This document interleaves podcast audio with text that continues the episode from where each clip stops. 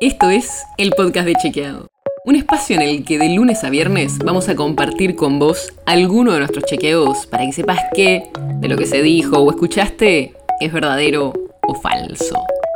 También te vamos a presentar las verificaciones que hacemos de las desinformaciones que andan circulando por ahí y vamos a traerte datos y contexto para entender mejor las noticias. Soy Olivia Sor. Desde el 1 de diciembre hubo un cambio importante en el subte porteño. El control dejó de estar en manos de Metrovías y pasó a estar controlado por la empresa Emova Movilidad. Por eso, en el episodio de hoy te vamos a contar qué cambios va a haber y cómo puede impactar esta nueva concesión en los usuarios.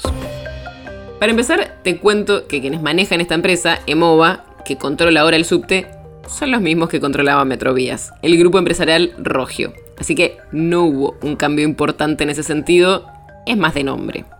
Metrovías ya venía operando el servicio desde que fue privatizado en 1994 y hace algunos meses ganaron esta licitación, en la cual quedaron como los únicos oferentes.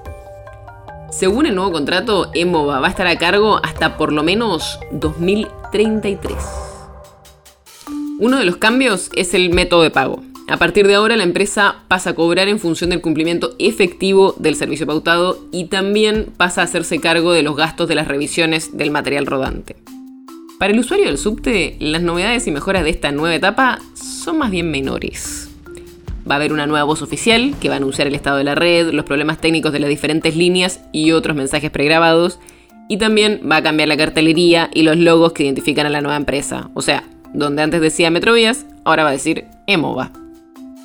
Hay algunas otras cosas, como mejorar los talleres para aumentar la cantidad de formaciones disponibles y mejorar el sistema de aviso de llegada de los trenes. Y eso parece ser más o menos todo. Porque en términos de obras o ampliaciones de las líneas, no va a haber muchas novedades. Desde junio de 2018, cuando se inauguró la estación Facultad de Derecho en la línea H, no quedó ninguna estación de subte en obra en Buenos Aires. Y es la primera vez que esto pasa desde 1973. La próxima línea a construir sería la F, que uniría Barracas y Palermo y que sería la primera nueva línea desde 2007.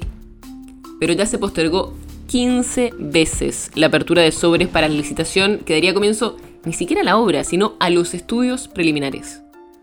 Y la crisis económica de los últimos años y la pandemia claramente no ayudan. Hay varias líneas más previstas en una ley que sancionó la legislatura porteña hace más de 20 años, pero ninguna avanza tampoco. Por lo caro que es, los especialistas dicen que construir nuevas estaciones o líneas de subte solo se justifica si logran reducir la congestión vehicular, porque si no, conviene construir otros sistemas en la superficie. Pero es impresionante lo poco que creció el subte de la ciudad de Buenos Aires en las últimas décadas. Para que tengas una idea, la red de de Buenos Aires, que se inauguró en 1913, tiene 57 kilómetros casi de extensión. Y si miramos el metro de Santiago de Chile, que comenzó a operar mucho después, en 1975, ya tiene 140 kilómetros construidos. El podcast de Chequeado es un podcast original de Chequeado, producido en colaboración con Posta. Si tienes una idea, algún tema del que te gustaría que hablemos en un próximo episodio, escribinos a podcast.chequeado.com. Y si te gustó este episodio, seguinos en Spotify o en tu app de podcast favorita y recomendanos a tus amigos. Si querés más información sobre esto o sobre otros temas, entra a chequeado.com o sumate a nuestras redes. Soy Olivia Sor.